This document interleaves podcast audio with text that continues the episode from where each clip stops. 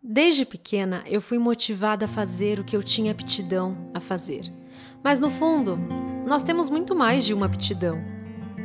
Então seria insustentável investirmos em todos os nossos talentos desde novinhos, concorda? Mas eu acredito que a maioria dos pais fazem o melhor que podem para o bem dos seus filhos. Então, com certeza, quando percebem que eles se destacam em algo, investem nisso. Raramente deixam de fazer isso, e se deixam, é pensando que talvez não vai fazer seus filhos felizes. Sempre tem uma intenção de amor por trás, embora os filhos não consigam enxergar isso antes de se tornarem mães e pais.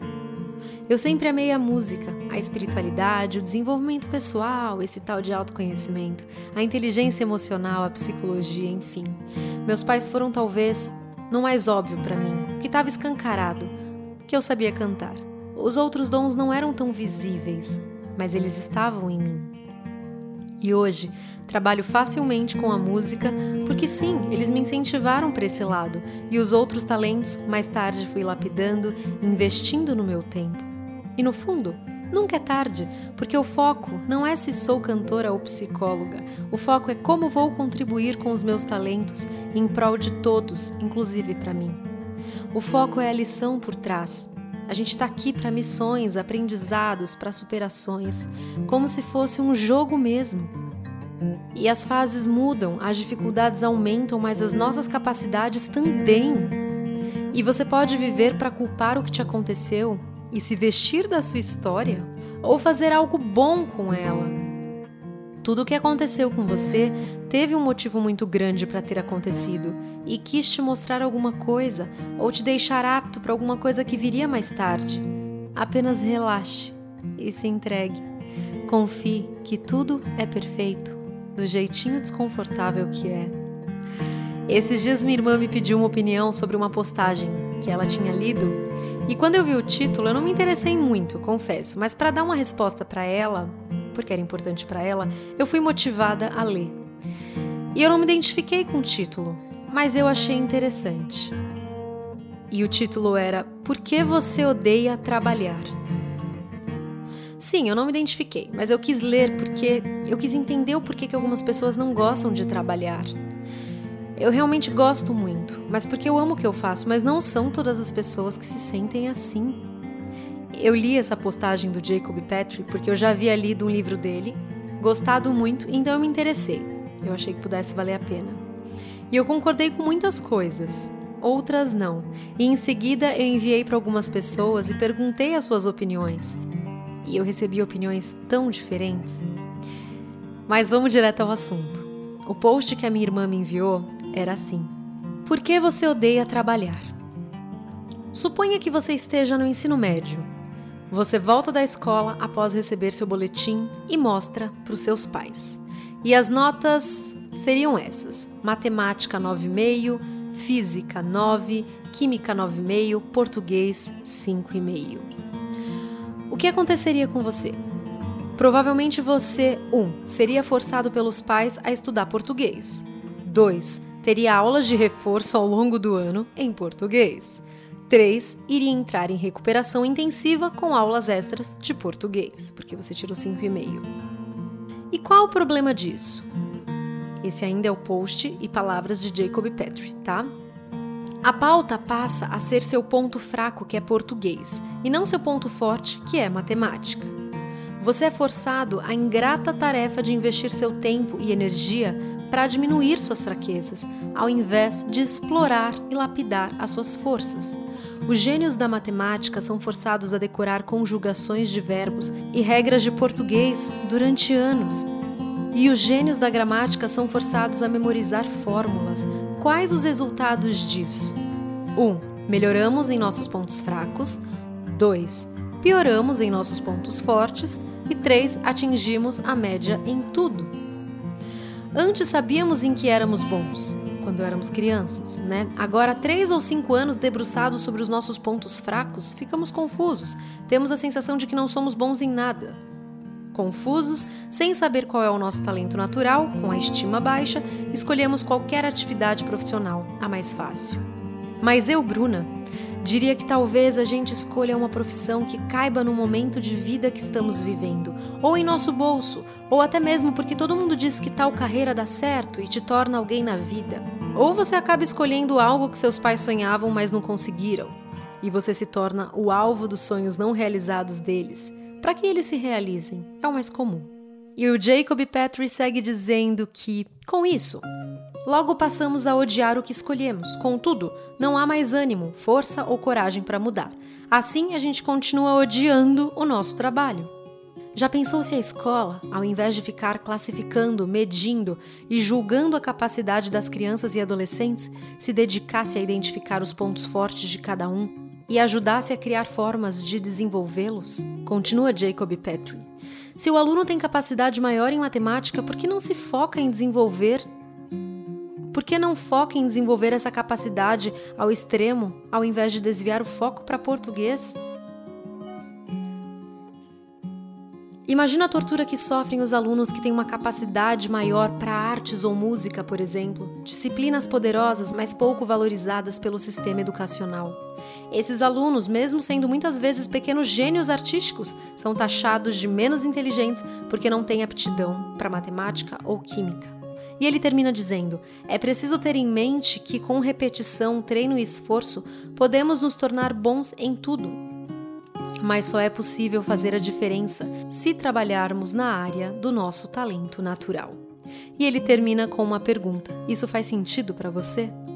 E eu realmente gostaria de saber a opinião aqui dos meus ouvintes do podcast. Uma pausa para as coisas simples.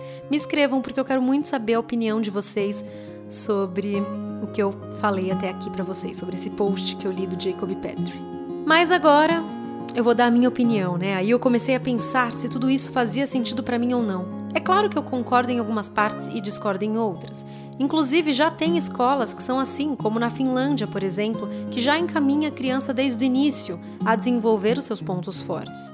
Mas também vivemos em sociedade e fazer a criança somente trabalhar seus pontos fortes deixaria, na minha opinião, ela alienada e mal acostumada.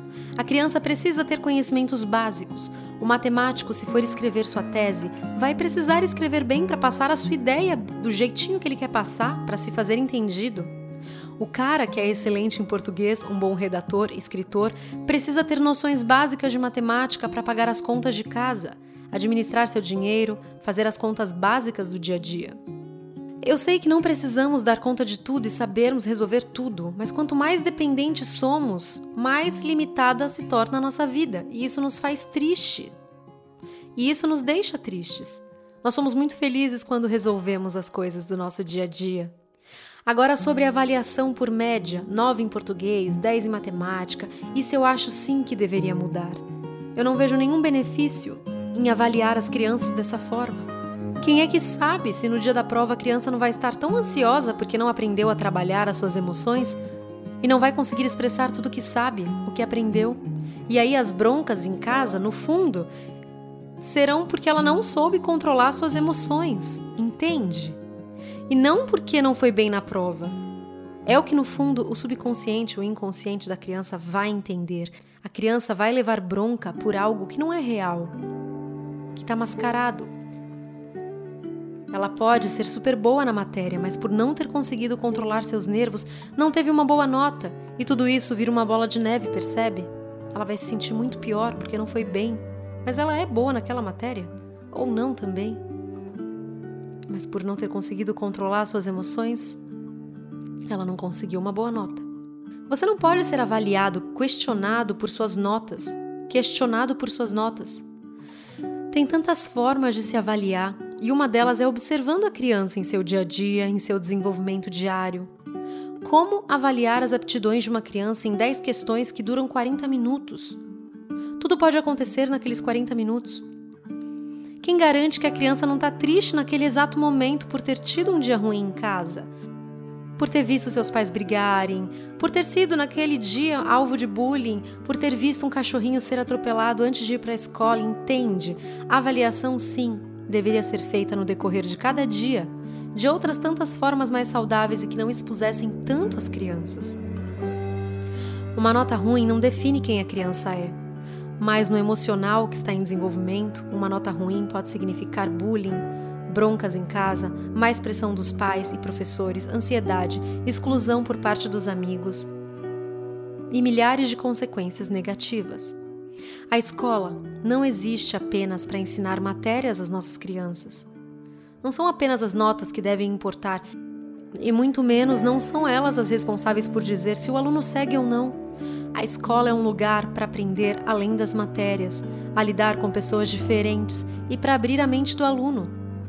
A escola tem a finalidade e a responsabilidade de formar caráter, de educar comportamentos, emoções e de ensinar os alunos a lidarem com os desafios da vida afora. Notas não necessariamente definem o aprendizado. Quantas vezes muitos de nós decoramos tantas informações apenas para passarmos nas provas ou colamos? Definitivamente as notas não definem quem você é. Quantos alunos com notas baixas se tornam grandes profissionais? E eu tenho um exemplo tão claro. A minha mãe, quando era pequena, foi humilhada em matemática e a professora disse que ela nunca seria nada na sua vida adulta. E hoje ela é uma grande psicóloga, já foi diretora de colégio. Ela é uma grande profissional. Não é porque ela não foi bem em matemática na quinta, sexta série que ela não pode ser uma boa profissional. E não é porque um aluno vai mal na prova de matemática que ele é ruim em matemática. Agora, quando Jacob diz que não deveríamos perder tanto tempo investindo no que não gostamos e sim lapidarmos os nossos pontos fortes, eu já não concordo. Por quê? Ao mesmo tempo, precisamos ter um mínimo de habilidade em todas as disciplinas na escola. E isso significa pelo menos uma nota 5, né? Dizendo, falando da média do que a gente precisa entender, para que possamos, para que a gente possa focar naquilo que a gente mais gosta e no que nos dá mais prazer. Sem uma base, não existe sucesso, por mais talento que você tenha, porque não adianta ter talento. Precisamos desenvolver as habilidades para expressar o nosso talento, seja para vender ou mostrar, apresentar, enfim. Quantos grandes profissionais estão dentro de suas casas, frustrados com seus talentos desperdiçados por eles mesmos? Quantos grandes cantores apenas trabalham nos bastidores de outros cantores e são frustrados simplesmente porque não desenvolveram habilidades necessárias além de cantar para chegarem em seus sucessos? E aí precisam ficar nos bastidores de outros cantores e abandonam as suas próprias carreiras. Se não tivéssemos uma base, teríamos um gênio em matemática que não conseguiria se expressar em palavras por não saber português. Para alavancar o que você tem de melhor, precisa antes aprender o básico das coisas que talvez não sejam tão legais. Não precisa desenvolver aquilo que tem muita dificuldade, mas pelo menos aprender o básico. Senão, teremos profissionais altamente capacitados em áreas muito específicas e limitados nas demais que perfazem o trabalho. Ou seja, se dedique a aprender o básico e esteja sempre aberto a aprender, mas continue investindo e lapidando sim seus pontos fortes. Assim, você será interessante para um universo maior de pessoas e terá habilidades em comunicação. É aquela velha história do funil, lembra? Quanto mais você fechar o seu funil, estreitar, mais vai limitar a sua vida. Então esteja aberto. Seus preconceitos, medos, vergonhas fecham portas para você mesmo. Será que você acha algum assunto chato porque realmente acha chato ou porque não compreende? Apenas esteja aberto. Quanto mais aberto você for, mais possibilidades você terá. Se você não gosta de amarelo, azul, verde, daqui a pouco seu mundo está tão cinza e você nem sabe o porquê. Experimente antes de se fechar. Você não sabe tudo sobre você. Está se conhecendo todos os dias. Então tem um lado também muito fechado na pessoa em que só quer estudar o que ela gosta. É muito excludente. A vida é uma loucura. E alguém que só faz uma coisa apenas é um completo alienado. Precisamos estar atentos, abertos e sempre no lugar de iniciantes, de amadores. É assim que se aprende. Somente se você coloca como amador, você vai conseguir um dia ser um profissional. Pensa num cara fera em física, trabalhando numa grande empresa, desenvolvendo projetos, mas ele tem uma dificuldade. Ele não consegue escrever o que ele pensa. Não consegue colocar seus projetos no papel de uma forma que as pessoas compreendam e consigam executar as tarefas. O garoto que é muito bom em duas matérias, por exemplo, mas odeia educação física. Aí ele se vê obrigado a jogar para passar de ano e aí vive frustrado. Ele realmente precisa ser forçado a jogar? Jogar futebol vai aguçar o seu raciocínio lógico, e vai possibilitar o desenvolvimento de relacionamentos. Faz parte do básico. Mas não tem o certo e o errado, tem maneiras diferentes de ver as coisas. Mas quando você só quer fazer e investir no que gosta, vai se fechar também para infinitas possibilidades, aprendizados, desafios. Você vai limitar a sua vida. O universo é um campo de infinitas possibilidades. Não existe apenas uma forma de você se desenvolver. Tudo que você escolher terão vários caminhos para isso. Se você quer desenvolver relacionamentos, por exemplo, você tem a opção, você tem a opção de começar um curso, de entrar no LinkedIn, de fazer lives, de entrar numa academia, de fazer um esporte, enfim. Se você quer desenvolver raciocínio lógico, também existem várias formas, como algum jogo de pensar que você aprenda a jogar, ou algum esporte como futebol, handball, ou até mesmo resolver charadas. Mas é importante também aprender a lidar com o desconfortável. Imagina só: um aluno não gosta de jogar bola na educação física e simplesmente pode não jogar, certo? Ele não vai aprender a lidar com o desconforto e aí cada vez será pior para ele. A escola não ensina apenas matérias, mas sim a lidarmos com as nossas emoções na prática, mesmo que não percebamos isso. Tudo bem que ele pode escolher não fazer na escola, vamos supor que ele não queira, naquele momento ele não vai aprender né, o raciocínio lógico, não vai desenvolver relacionamentos com mais, né, com, com outros tipos de pessoas, mas ele pode fazer isso um dia na vida adulta dele. Mas é claro, se a gente aproveitar a escola para tudo isso, o máximo que a gente puder, é melhor para a gente. Né? A escola não ensina apenas matérias, e sim a lidarmos com as nossas emoções na prática, mesmo que a gente não perceba isso. É claro que a gente deveria ter uma supervisão, né, uma aula de inteligência emocional, para a gente normalizar o que a gente sente. A gente lida na prática, na marra, mas a gente não faz ideia do que está acontecendo muitas vezes. Por isso, é preciso autoconhecimento para se ter clareza dos nossos sentimentos, comportamentos, pensamentos. As relações seriam muito mais fáceis se todos tivessem acesso ao autoconhecimento. E esse conteúdo aqui do podcast é autoconhecimento, então se você puder enviar para mais pessoas que queiram né, abrir a consciência e despertar, enviem. Todo o conteúdo que eu passo para vocês são conteúdos de terapia, de cursos que eu já fiz, cursos caros, cursos é, mais baratos, cursos médios, cursos maravilhosos de psicologia positiva, de espiritualidade. Então aproveitem, aproveitem, consumam bastante esse conteúdo, porque tem muita coisa legal aqui para vocês. Tema já discutido em terapia né? Eu já faço terapia há muito tempo estou trabalhando agora, né, com a espiritualidade, com a, a, o autoconhecimento, o desenvolvimento pessoal, inteligência emocional. E aproveitem, enviem para alguém que você gosta muito, para pessoas da sua família, amigos. Aproveitem porque sempre tem alguém precisando. As pessoas elas não têm coragem de expressar o tanto que elas precisam. Mas envie. Eu não ganho nada com isso. apenas enviem. Não ganho nada financeiramente falando, né? Mas eu ganho uma satisfação pessoal de estar aqui podendo colaborar com o despertar de mais pessoas. Então, isso vai ser bom para todo mundo. Os nossos relacionamentos vão melhorar muito quando mais pessoas despertarem. Imagina a diferença da Bruna, por exemplo, entrando na quadra com todos sabendo que ela não gosta e tem dificuldades de jogar. Você concorda comigo que todo mundo teria muito mais compaixão Agora, se a Bruna esconde, normalmente os alunos fazem isso, ela precisa lidar com isso sozinha, sem entender o que está acontecendo. E por sentir tantas coisas ruins, ela acaba atraindo um acidente no jogo. E mais constrangimento ainda. ah, eu tô rindo porque já aconteceu isso comigo. Eu acho que talvez seria importante sempre um acompanhamento separado para pessoas com dificuldades. Quem sabe uma turma para alunos que não gostam de educação física e aí eles aprenderem a jogar de um jeito diferente? Não dá para ensinar o motorista que tem medo e o que não tem da mesma forma. O que tem medo precisa do acompanhamento de um psicólogo. As pessoas são diferentes. Não dá para inseri-las todas numa mesma caixa. Ensinar matemática e pronto. Aprende quem quer, tira boa nota quem quer e quem não conseguir vai para recuperação. Quantas vezes eu ouvi professores dizendo: "A minha vida tá feita, quem se interessar ouve, quem não se interessar e eu concordava com eles, e hoje eu penso, meu Deus, mas eles são os educadores, eles precisam fazer o trabalho deles, eles estão vendo que os alunos não estão interessados em criar novas formas de fazer com que os alunos se interessem. Porque não é todo mundo que tem a mesma facilidade para concentração. Eu mesma era uma que respeitava muito meus professores, mas quantas vezes eu viajava ali estava em outro plano. então tem muita gente que não tem facilidade para concentração. E não necessariamente ele está dentro da caixinha de que não está se importando e que não está nem aí, entende, para o professor e para a matéria.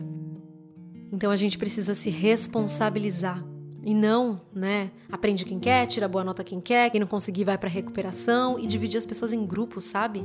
Parece que somos divididos em, em, dois grupos, os bons e os ruins. Mas isso não existe porque todos somos bons e ruins em alguma coisa que existe.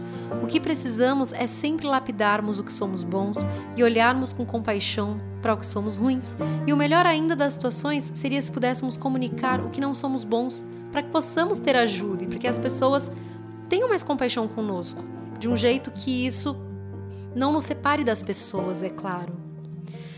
Se eu tô vendo uma palestra de uma pessoa que é muito bom em um assunto, mas está com muita dificuldade de falar e tem muito medo, e eu sei dos medos dela, eu terei muito mais compaixão. Mas se eu não sei, é capaz dos meus julgamentos falarem antes de mim. Ah, ela é ruim, nem sabe falar direito, não deve ser tão boa no que faz, não. Conclusão: tenha clareza no que você é bom e desenvolva ainda mais isso em você. Mas não fuja dos seus pontos fracos. Entenda quais são eles. Você não precisa ficar bom no que é ruim, mas pode aprender a lidar. E na escola, como seria? Estude sim as matérias que você é bom e seja cada vez melhor, mas tire um tempo para entender as matérias que não te agradam. Às vezes, um professor querido te ajuda a entender a matéria. Um grupo de estudos com amigos que você gosta. Mas faça isso de um jeito divertido, sempre tem um jeito não torne mais chato do que já é para você. E esteja aberto às mudanças, porque hoje você pode não gostar, mas amanhã você pode começar a amar. Hoje você pode ter dificuldades e amanhã não mais. Normalmente, quando começamos a entender ou perder os medos, começamos também a gostar. E superando dificuldades, vamos nos sentindo mais fortes, motivados e empoderados. E lembre-se que se você não se interessa, tem algum sentimento a ser trabalhado por trás disso. Se você foge de algo, nunca vai entender o que está por trás. Quando você não entende, interpreta dizendo que não gosta, mas quando você começa a entender, começa também a gostar. Parte do nosso não gosto é na verdade porque não compreendemos. É claro que tem coisas que a gente não se interessa, não gosta, mas sabe aquela coisa que você não gosta, se incomoda de não gostar, não consegue entender, aquilo é um drama na sua vida? Então presta atenção. Tá tudo bem não ser bom em tudo, o importante é encontrar no que você é bom, lapidar isso, mas não esquecer de trabalhar os seus pontos fracos com compaixão, paciência e amor. Por outro lado, eu ouvi uma mãe dizer assim: Essas palavras não são minhas, são de uma mãe. Escuta só. Você quer que seu filho se dê bem? Dificulte as coisas para ele. Mar calmo nunca fez bom marinheiro que acontece atualmente é que facilitamos demais a vida dos nossos filhos e, em contrapartida, temos uma geração cheia de limitações, inseguros, ansiosos. Nessa de meu filho não vai passar pelo que eu passei, vai acabar fazendo com que eles não consigam chegar aonde chegamos um dia. Não facilita, pare de dar tudo na mão. As crianças precisam aprender o preço das coisas, que o papel higiênico não surge do nada no banheiro, que a comida que ele come tem uma história, um plantio, uma colheita e uma preparação. Coloca ele para arrumar a cama. Ganhar tudo na mão é o segredo do fracasso. Então, se você quer que seu filho vá longe, para de facilitar. Eu sei que tem muita dor na fala dessa mãe, mas ela também tem as suas razões. Ela já pensa o contrário de Jacob Petrie, percebe? Deixar a criança estudar somente o que ela tem talento seria facilitar, talvez, na sua opinião. Mesmo que ela não tenha dito isso, ficou claro pelas opiniões que ela tem. Tem coisas que são ditas nas entrelinhas, por isso é tão importante ouvirmos. Por exemplo, você sabia que para conhecer uma pessoa, você pode prestar atenção no que ela ri quando as outras pessoas falam? Observe, porque sempre que você ri de algo é porque no fundo você se identificou com aquilo, né? Então a sua risada fala muito sobre você. Não aquela risada falsa, né? É a risada verdadeira, quando a pessoa realmente achou engraçado. Então, nada como observar, escutar para conhecer, aprender. Mas, voltando à opinião dessa mãe, fica claro que tem muita dor nas crenças dela. Ela faz o melhor que ela pode, é claro. Mas ela acha que todas as mães precisam educar da forma que ela educa, para dar certo. Querendo ou não, hoje estamos desconstruindo toda essa carga de dor ancestral, né? E as crenças que são as nossas principais sabotadoras. Acreditar que só existe crescimento através da dor é uma crença e não uma verdade absoluta, entende? A vida é difícil, o dinheiro é sujo, só se conquista coisas com muita dor e sangue. Tudo isso são crenças e não fatos. Então essa mãe vai querer criar seus filhos mostrando que a vida é difícil, porque foi assim que ela aprendeu. Isso tornou ela forte para alguns, mas também a fez dura para outros. Né? Tem gente que vai enxergá-la como forte, tem gente que vai enxergá-la como dura. E até o que é ser forte ou fraco é particular para cada um. Não existe uma verdade absoluta. O que no fundo eu acho é que não existe um certo e um errado e que todos os caminhos levam à felicidade e ao sofrimento, sabe? Todos os caminhos e escolhas existem os prós e contras, o positivo e o negativo. E no fundo as pessoas só ficam tentando fugir do sofrimento, mas é inevitável. Em qualquer caminho que a gente escolher, a gente vai encontrar em algum momento com o sofrimento. E em todas as educações terão pontos bons e pontos não tão bons, coisas que vão dar certo e outras não. E no fundo, tá todo mundo tentando dar o seu melhor. O que uma pessoa é não tem a ver somente com a educação, até porque estou percebendo agora que não são somente os pais que educam. Eu realmente tinha muitas fantasias sobre a educação. Meu filho não vai fazer isso, meu filho não vai fazer aquilo, não, eu vou fazer isso, isso e isso. Gente, a gente não tem muito esse controle. Existem muitas influências externas o tempo todo de avós, tios, primos, escola, professores, amigos, vizinhos, televisão, são tantas informações e ainda mais o que a criança traz de outras vidas, né? Bagagens, experiências, talentos, missões, karmas. E sinceramente eu sei que é muito particular o que eu acredito, mas dividindo aqui com vocês, eu acho, eu, Bruna, acho que a gente escolhe todas as nossas condições antes de vir, para a gente desenvolver melhor, né, do jeitinho que a gente precisa, as nossas missões. E uma das coisas que a gente escolhe, na minha opinião, são os traços físicos, as condições que teremos, a personalidade. E não pensem que tem sorte quem escolhe vir bonito ou rico. São missões muito difíceis para quem escolhe. Essa mãe fala bastante sobre dificultar a vida do filho para que ele entenda que só terá glória com muito esforço. Mas realmente eu não concordo que só a vitória com muito sangue, com muita luta, com muito cansaço e esforço. E a gente cresceu com essa ideologia mas eu também não sou a favor da lei do mínimo esforço. Se tá difícil, tá no caminho certo. Ou, ah, eu vou esperar, se tiver que ser, vai ser meu, eu vou esperar chegar aqui em casa enquanto eu fico aqui. Gente, não. Existe um meio termo. Depois a gente vive para desconstruir tudo isso em terapia, né? Mas por que as conquistas precisam ser difíceis, percebe? Por que, que a gente não pode acreditar em um caminho leve, gostoso, fácil? E fácil não significa que você não vá fazer a sua parte. Eu acho que a gente tem que fazer a nossa parte de uma forma leve, né? Sem se matar, se dificultar as coisas, acreditar que o caminho é difícil, sujo. Não, a gente pode fazer e ter a confiança de que vai chegar. Eu não acho que nós devemos ser tão duros e nem tão moles demais. Na minha opinião, devemos ser amorosos, mas firmes. É como eu amaria educar meu filho, mas na realidade nunca é tão fácil assim. A gente não educa como a gente quer e sim como a gente dá conta. Tem muita coisa que vem com a criança, não tem jeito, e aí é um desafio imenso para os pais. Mas a intenção dessa mãe foi de amor, e a intenção de toda mãe é a de amor. Mesmo que não concordemos com alguns tipos de educação, as mães estão tentando acertar. Mas eu gostei de muita coisa que essa mãe falou. Eu achei interessante o fato dela achar que dificultar para os filhos o fará mais forte e firme. Eu vejo claramente que tem uma crença aí de que facilitar fará seu filho um bundão. Mas tem uma parte minha que concorda um pouquinho com ela. Eu não acho que devo complicar a vida do meu filho. Mas se ele está tentando fazer algo, eu acho sim que eu devo deixá-lo tentar e não fazer por ele. Os filhos sempre têm uma tendência a pedir para que façamos, e algumas vezes até fiz muitas coisas por ele. Mas depois que eu vi essa mãe, algo em mim mudou um pouco. Não é que eu concorde em tudo com o que ela diz e nem discorde de tudo. Eu não quero que meu filho seja um preguiçoso. Então, primeiro, o deixo tentar fazer as coisas. E quando ele consegue, ele fica tão feliz, os desafios são tão importantes. No fundo, se encontrarmos um meio termo, tudo fica mais leve. A questão é que o meio termo também é diferente para cada um. E sabendo disso, vamos nos respeitar, porque cada um chegará com o seu certo. E tá tudo bem. O que não está tudo bem é criticar o outro somente por ele estar fazendo diferente de você. Eu acredito que qualquer educação dada com amor vai refletir no filho pontos positivos, mas também negativos. Então, é educar como você acha que é o melhor e entregar, relaxar. E voltando e voltando para a história do Jacob Petrie, facilitar também é deixá-lo estudar somente o que ele quer. É importante que ele abra a mente.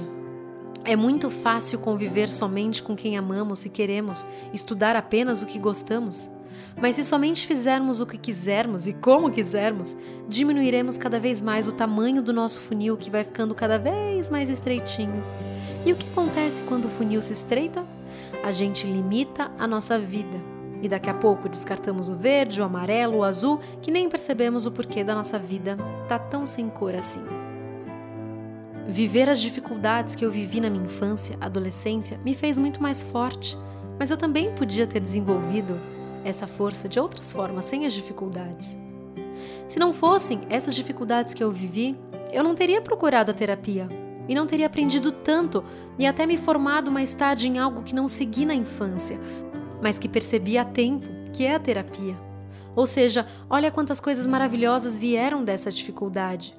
Outra grande dificuldade que me trouxe tantas oportunidades foram as crises de relacionamento com a Camila. Se não fossem elas, eu não procuraria ajuda, terapias, livros, artigos, práticas e não teria aprendido tanto. Ou seja, nada do que acontece é em vão. Tudo acontece por um motivo maior que no momento a gente desconhece.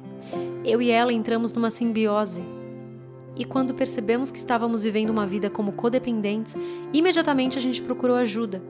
Era tudo junto que a gente fazia, então a gente resolveu separar algumas coisas. A gente achou que não ia dar certo, mas deu. E isso nos trouxe tantos aprendizados e descobertas de novos dons, novos trabalhos, novas formas de ganharmos dinheiro. A gente voltou com a nossa vida social, que havíamos deixado de lado há tanto tempo, para cuidarmos da nossa bolha. Eu não estou criticando o que a gente fez. Aliás, se a gente não tivesse criado essa simbiose, não teríamos criado tantas grandes oportunidades que vieram por conta da crise e das nossas insatisfações dentro do relacionamento. Mas coitados dos relacionamentos, eles são somente um espelho do que os integrantes vivem internamente e jogam suas frustrações um em cima do outro.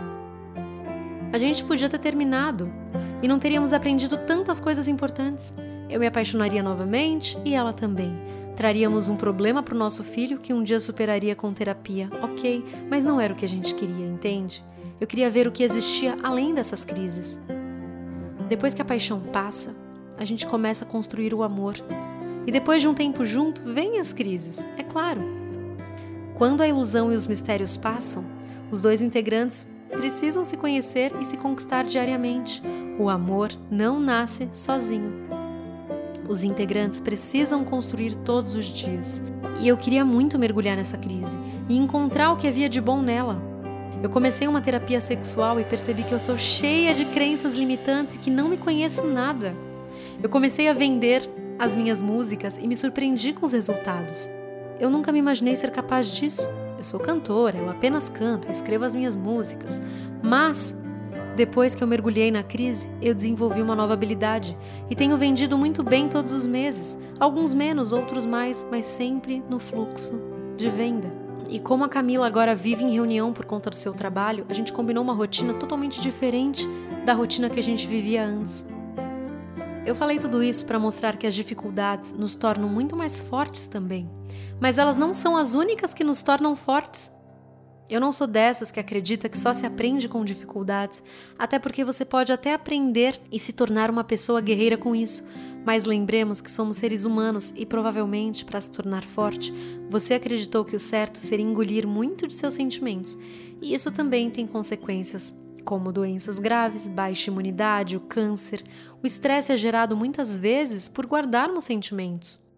Reprimimos tanto que uma hora precisa sair, afinal, nosso corpo é muito inteligente. E então ficamos deprimidos, ansiosos e mais tarde doentes. A imunidade cai ou atraímos um câncer. Todas as doenças começam no emocional. Até mesmo se você pensar num acidente. No fundo, sem que a gente perceba, o nosso corpo projeta um acidente para ficarmos doentes e acordarmos, despertarmos. Uma hora ou outra, sentimentos guardados precisam sair, e se não forem de formas saudáveis, como conversas, terapias, será em forma de doença. O nosso corpo guarda memórias. A espiritualidade e o estado psicológico dos doentes influencia de forma relevante as funções biológicas dos organismos e a resposta à doença. E na prática, quando a gente se sente desconfortável, nosso corpo funciona como uma tentativa comportamental e cognitiva mesmo para gerir, anular, reduzir ou tolerar as situações avaliadas como estressoras. É isso que a gente faz na infância na escola, com os sentimentos que a gente sente, com as sensações, com o medo, com a raiva, com a tristeza a gente ou anula, ou tenta reduzir ou tolerar. Nós não sabemos ao certo qual dessas hipóteses é a mais segura, mas rapidamente a gente escolhe uma dessas opções, ao invés de assumirmos para nós mesmos o que a gente realmente está sentindo. O problema é que muitas vezes a gente não sabe nomear com clareza o que está acontecendo dentro de nós, o que a gente sente. E por isso a gente fica confuso e apenas reagimos aos nossos sentimentos, ao invés de termos escolha dos nossos próximos comportamentos. Dialogar pode ser sinônimo de integrar sentimentos e emoções. Olha que lindo isso. Conversar, né? Dialogar é sinônimo de integrar sentimentos e emoções, de fazer, de ter uma compreensão completa e maior. A conversa gera e faz circular a vida. Por isso eu digo que no fundo temos que nos libertar do julgamento do que é certo ou errado, porque realmente isso não existe. Todos os caminhos te farão feliz e te trarão sofrimentos. Todos os caminhos terão coisas positivas e negativas. Sempre digo para mim mesma: siga o seu corpo, ele é muito sábio, Bruna. Sabe o que precisa comer, sabe as horas certas para descansar. O meu corpo sabe os momentos que eu estou mais empolgada ou concentrada para fazer algo que precise da minha atenção. O nosso corpo explica tudo, ele conversa com a gente sempre. Estudar o que a gente não gosta também vai nos trazer outros tipos de conhecimentos, de aprendizados. Vai nos estimular, porque aprender coisas novas sempre abre o leque de oportunidades e isso nos motiva. Bruna Pinheiro